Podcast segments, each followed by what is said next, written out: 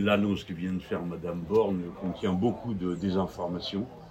Et euh, je crois que c'est important avant toute chose de rappeler que premièrement, il n'y a pas de déséquilibre des comptes euh, des retraites.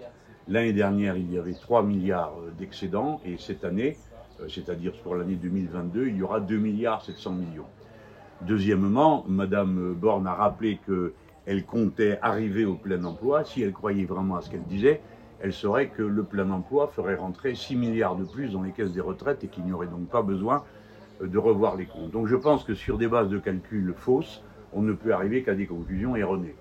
Et là, euh, il y a encore euh, des choses qui sont passées comme ça, comme un, trait de plume. Il faut bien que tout le monde comprenne que on aura une retraite à partir de 63 ans, puis de 64 ans, et on ne l'aura à taux plein et à complètement, si on n'a pas eu une carrière complète, qu'à 67 ans. C'est-à-dire que la situation après sera pire qu'avant.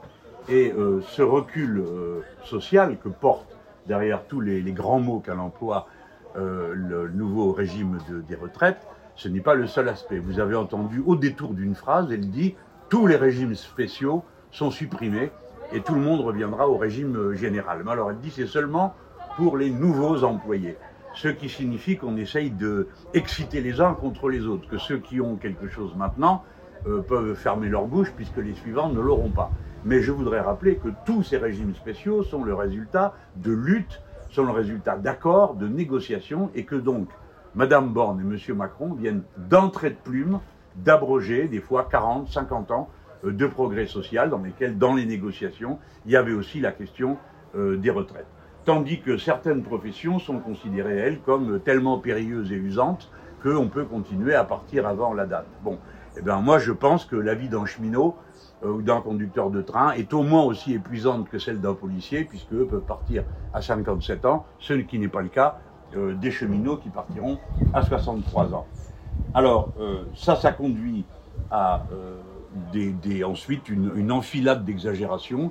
Elle dit qu'elle va prendre en compte la pénibilité. Ben parfait. Si elle veut prendre en, compte la pénibilité, pourquoi ne pas rétablir les critères de pénibilité qui ont été abrogés par euh, la première loi sur le Code du travail de M. Macron? Bref, pour résumer en une expression comme dans une seule, bien, on a supprimé toutes les conquêtes sociales de toutes les professions qui en avaient sur le régime des retraites, sauf les pompiers et les policiers.